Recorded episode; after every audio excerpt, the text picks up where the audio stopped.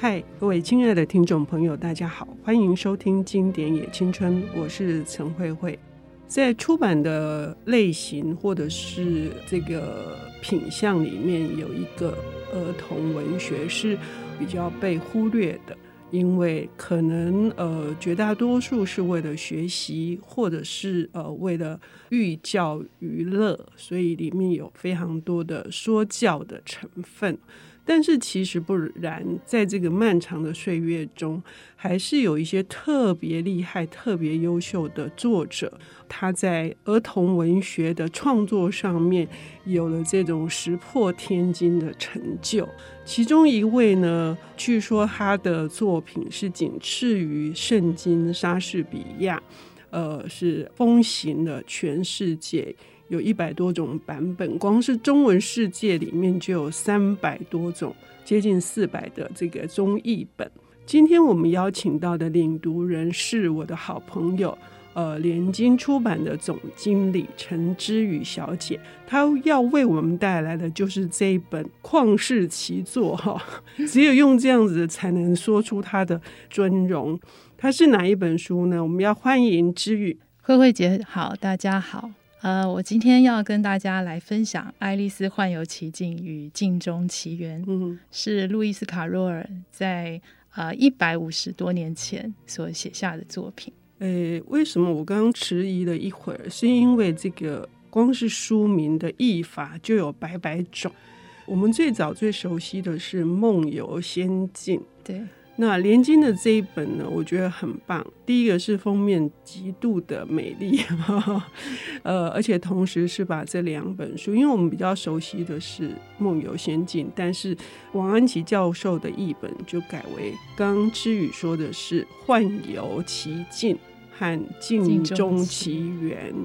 呃，芝羽跟我们聊一聊，就是这是一个很长期的计划吧。是联经在二零一五年推出的《爱丽丝幻游奇境与镜中奇缘》，是由王安琪教授所翻译的。王安琪教授呢，其实他花了五年的时间和心血投入这一个很巨大的工作，因为大家都知道这一部呃虽然是儿童文学，但其实它真的是经典之作，其中有太多的奥秘哈，跟很难翻译的。部分，那其实都是非常考验译者他的用心。那王老师呢，其实他是将他自己在授课时候，他跟学生也做了相当多的讨论，然后他自己呢也花很多时间去研究了上百个这样子的译本跟研究资料，然后将很多一百五十年来各界的国内国外的各种的研究资料呢，都作为他的一个参考。然后我们可以看到这一本。呃，联经所出版的这个作品呢，其实它就是像是一个爱丽丝宇宙一样，你可以随着这本书，呃，一方面欣赏路易斯卡若尔他在这个作品上他的一个用心跟魅力，一方面也可以欣赏王安琪教授他在很多的地方做了这个注脚，其实引领我们一步一步的去了解当时卡若尔他为什么会在这个作品之中，他有一些有趣的文字游戏、双关语。打油诗，各种的有趣的地方，其实你都可以透过这本书去看到啊。所以我自己也非常喜欢我们这一个版本的《爱丽丝幻游奇境与镜中奇缘》。嗯，刚刚志宇提到的这个，我特别感兴趣的是，呃，王安琪老师的脚注，呃，有两百八十多个，对，然后有三万七千多字。我阅读的过程是说，哎，有一些我们可能会就是顺顺的读过，其实我们并不知道说，哦，原来路易斯卡洛尔的他为什么这样子的一个安排，哈，他为什么要在这里用这个字这个词？然后，呃，他的那个趣味点是什么？所以基本上，他就像那个单德新老师的导读，他就说这是一本笑话书。对。可是他同时也是一本哲理的书。对。那那个细节到底是什么？就是都会围绕在这是一个怎么样的作者。为什么这个呃这本书里面既有这个文字游戏，然后又有一些呃似是而非的这种觉得很幽默的地方，然后又有呃什么复合字词啦，或者是有反正就是包罗万象的这种呃设计呢？是，呃，我自己在第一次在看这个作品是我在小时候，嗯、呃，其实就是当一般的童书绘本，嗯、然后再阅读。我当时只是觉得，啊、呃，这故事很奇幻，嗯，呃，你永远不知道你下一个爱丽丝她遇到的人是谁或动物是谁，嗯、然后你会觉得，哎，她的身体怎么变大又变小，嗯、呃，然后你只是随着这个情节在走，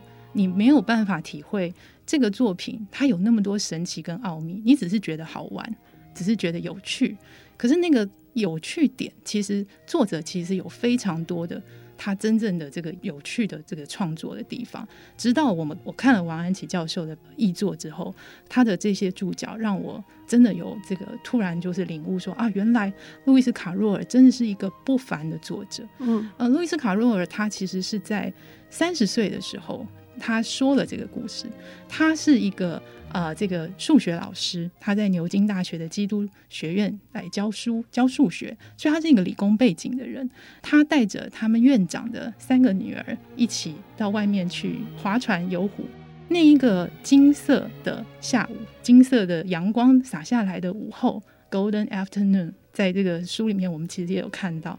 那个午后，他说了这个故事。当时的他三十岁，他创作了这样的一个。以爱丽丝，也就是这三个女孩子中的排行老二的女儿，以她为主角的一个故事。她说了以后，爱丽丝觉得好喜欢，请她把它写下来。所以当时卡若尔就开始把这个当时她说的故事写成文字。那么后来在一八六五年的时候，她出版了《爱丽丝患有奇境》，隔了六年。再再出版了《镜中奇缘》。嗯，好，他当时其实是一次写成的，就是一气呵成的把它写完。那他还跟这个坦尼尔爵士啊，其实在当时在英国是一个有名的，比他更知名的一位人物。好，他是一个插画者，一起图文并茂的呈现了一个原本是要给孩子看，也是让爱丽丝看了喜欢的一本童书。嗯，好，卡若尔自己是数学老师，理工背景，但是他所熟悉的。呃，学问真的很多元。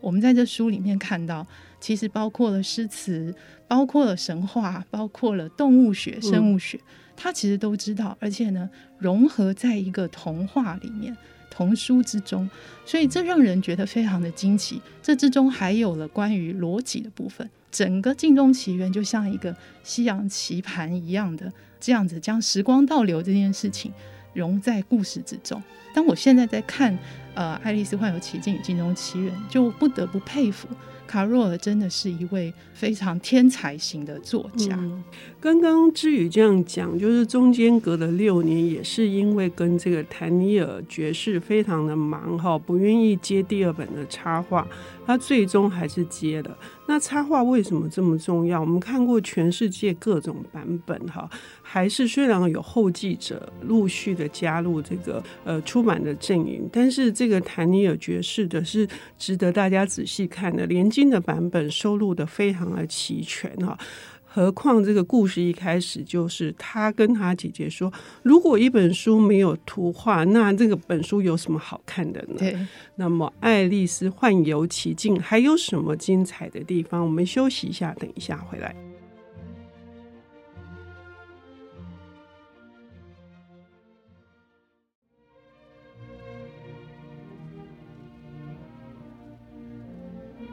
欢迎回到《经典也青春》，我是陈慧慧。我们邀请到的领读人是联经出版的总经理陈之宇小姐。她今天我们带来的是路易斯卡洛尔的这个，我称之为这个呃巨著的《爱丽丝幻游奇境和镜中奇缘》。这本书呢，呃，在最早的时候由赵元任教授翻译之后呢，全世界的中文版本哈，就是层出不穷。但是呢，其中有非常多的障碍，在上半段节目里面，之宇跟我们提到的，就是作者他自己的这个理工科的背景，以至于他。放了非常多的东西，所以我们其实看到的是一个奇幻的故事，但是背后有非常大的一个深刻的内涵。那么接下来要如何去更加的欣赏这本书，然后进入这本书在某些程度上面不是奇幻小说的奇幻世界呢？我在看这本书的时候，其实觉得它是儿童文学，但其实可能要大人才能够真的体会其中的奥秘。特别像伍尔夫，就是为这本书做了一个很好的注解。他说这本书其实不是给孩子看，是给大人看的。因为大人看了就会变成儿童，所以这种童心呢，是我觉得在当我们是大人来看的时候会得到的一种宝藏啊。就是你会觉得有趣，是因为你其实还是抱持着那种童心啊，你到处发现，觉得好奇，随着爱丽丝一起提出一些敢于打破权威的一些提问。那我觉得这也会反映到我们现在在看呃很多童书，其实，在路易斯卡若尔在创作的年代里，其实那个时候的童书有很多的说教的意涵啊，而这一本呢，其实它完全没有，它甚至是希望你打破说教这种框架啊，你要勇于提问，去看到很多其实荒谬的啊，其实不合逻辑的事情，你要勇于的提出你的质疑。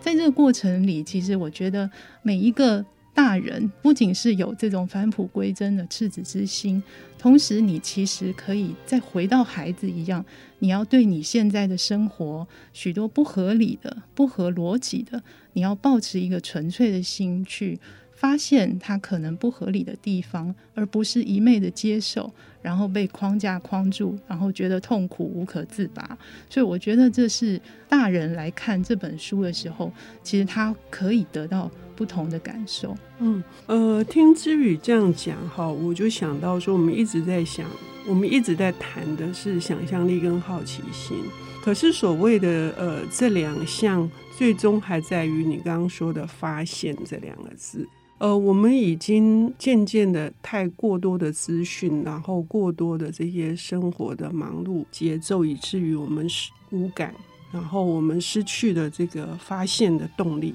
所以这样说的话，那即使有一天你掉进兔子洞，你也不要太惊奇，你可能得要走出去，然后你掉进兔子洞，然后你会不断的去遭遇一些呃你想都想不到的。让你可能真的会很震撼的一些经验，是吗？对，像我在看它里头的《疯狂茶会》这个篇章的时候，嗯、他提到就是你其实疯帽匠跟这个爱丽丝有很多对话，嗯，他们俩互相在挑战，互相在质疑。爱丽丝她就有点好奇的去跟风帽匠说：“你这个表多有趣啊！表上有日期跟月份，竟然没有显示现在是几点钟。”风帽匠就说：“为什么要显示几点钟？你的表有显示今年是哪一年吗？”好，这是一个很小的对话。我当时看的时候，我非常喜欢，是关于时间的定义。嗯、虽然这是一个没完没了的，永远在下午六点举办的这个茶会——疯狂茶会，嗯、可是其实其中有很多的对话在质疑时间。你对时间，你可以决定它的定义。你的表，你可以用不同的方式去显示啊。我觉得在想的是，我们到了大人以后，我们其实照着很多的这个时间在做事，照表操课。我们几月就该做什么，几点我们就该做什么。可是其实时间这种抽象的概念，其实你可以去自己定义它。在《镜中奇缘》里面，其实也可以看到很多关于时间的。这样子的一个元素在做变化，那特别是在时光倒流的部分，呃，其中有像爱丽丝她把蛋糕分给大家以后，她才去切蛋糕，好，类似这样子的情节安排，忽快忽慢的一种时间的体验，然后空间的变化也是稍纵即逝，呃，其实会让我们脑洞大开。哦，在阅读的过程里面，其实你也会去想，你生活中发生的一切，你是不是可以用新的角度重新看待跟诠释？那么就也呼应到整本书，他最后所提到的人生起飞就是一场梦，很多事情看起来不可思议，看起来现在觉得啊很难解，可是其实我们在跳脱出来看，它可能就是一场梦境，许多的荒诞不经跟呃让人觉得哎怎么会发生这种事？怎么会这样？我们怎么会遇到这样的人？我们自己是谁？我们又该去哪里？我觉得这些问题其实它是永恒的疑问。可是其实如果人生是场梦境，那其实我们在这过程中要去体会它，然后要去享受它。除了这些深奥的这个延伸的这个思索之外，哈，我在这几个段落里面，我还是读到了非常荒诞不经的好笑的，他们彼此之间就是呃你来我往、唇枪舌战的那一种很刺激的感觉。比如说，这个爱丽丝一开始她只是在讲拍子。可是最后那个，因为 time 就是从拍子开始讲，可是就会变成时间，甚至这个风暴这样说，他这个在呃去年三月的时候跟时间吵了一架，你 就会觉得说，哦，时间原来是可以吵架的哈。那我们何必把自己的脚步设定的这么样的的固定的？我们也如果时间也是一个人，我们可以跟他 argue 啊，对不对？这是很妙的地方。那除了这个之外呢，之宇还读到哪些地方？呃，我想在这个书里面有一个角色是红心王皇后啊。嗯、那她这个出场的时候，她动不动就是说她要把别人的头砍下来，嗯，好，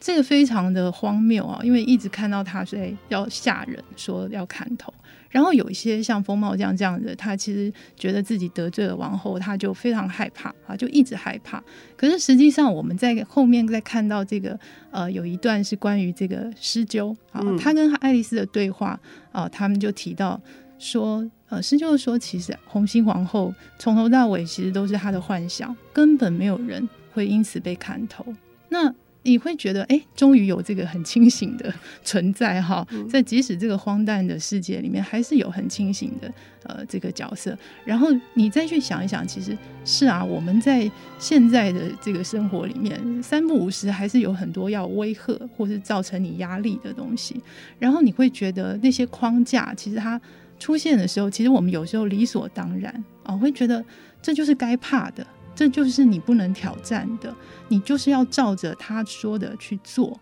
照着他的道路去走。可是你换一个角度想，其实很多事情有时候并不然。好，其实只是他自己在那边在那边作乱。好，所以呃，我会觉得关于这个很多事情由你自己的心所决定。在贾海龟那一章里面，贾海龟的角色本身他自己很容易哀伤啊。当时施鸠也是跟爱丽丝说，这一切也都是他的幻想，悲伤也是他幻想出来的。那时候也会觉得这样子的呃情节安排，你就会觉得啊，是啊，其实很多情绪，你是不是用另外一种角度可以去化解它、看待它？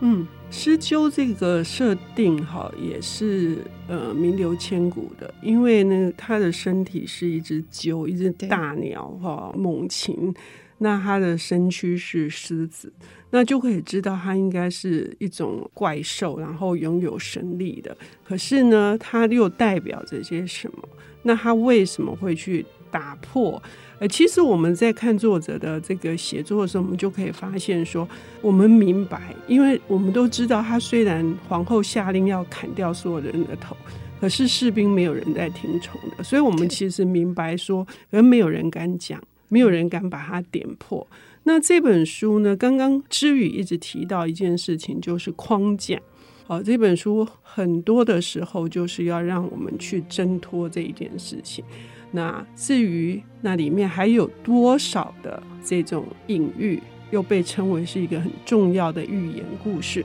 欢迎大家来读这一本路易斯·卡洛尔的《爱丽丝幻游奇境和镜中奇缘》。谢谢芝宇，谢谢慧慧姐，谢谢。